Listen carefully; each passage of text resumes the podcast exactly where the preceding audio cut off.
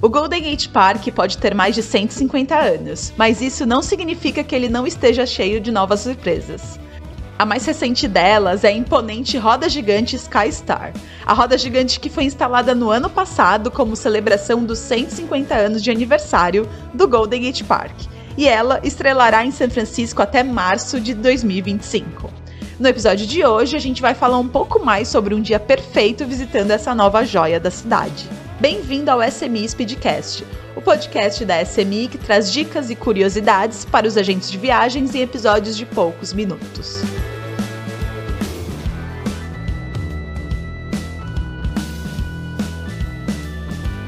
Com 15 andares de altura, a roda gigante possui 36 gôndolas fechadas e bastante ventiladas, com vistas incomparáveis que abrangem toda a cidade.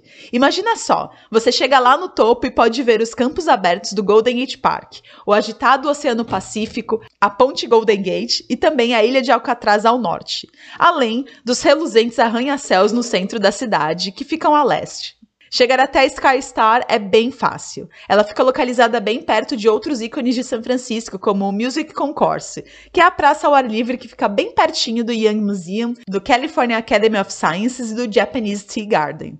Se o seu passageiro planeja ir até o Golden Gate Park de transporte público, ele pode chegar utilizando o MUNI, o sistema de transporte de São Francisco. Do centro da cidade ou da Union Square, é só pegar o ônibus 5 ou 7. O 5 vai parar na 8th Avenue com a Fulton Street. E o 7 vai parar na 9th Avenue e a Lincoln Way.